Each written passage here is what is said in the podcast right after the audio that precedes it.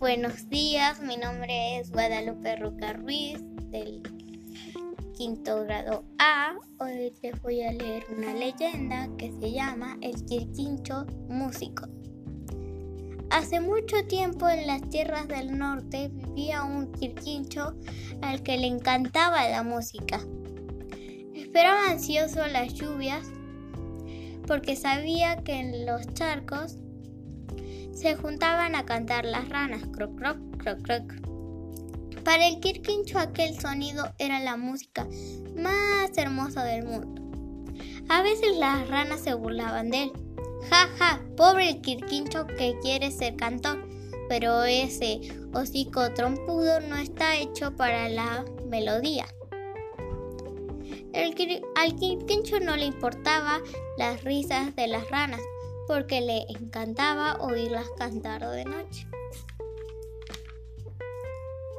Un día, un día pasó un hombre con una jaula en la mano. En la jaula había dos pajaritos. Qué hermosa sorpresa se llevó el quirquincho.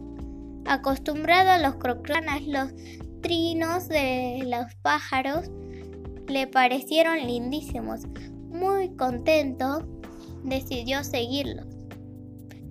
Cuando el hombre de los pájaros por fin montó un caballo y se alejó, el quirquincho dio media vuelta y se dirigió muy triste a la quebrada.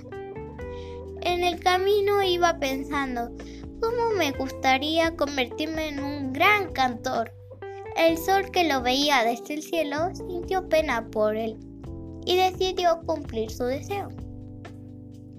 Una jovencita que pasaba por ahí levantó al quirquincho en sus brazos y comenzó a hacerle cosquillas en la panza. Entonces ocurrió algo rarísimo.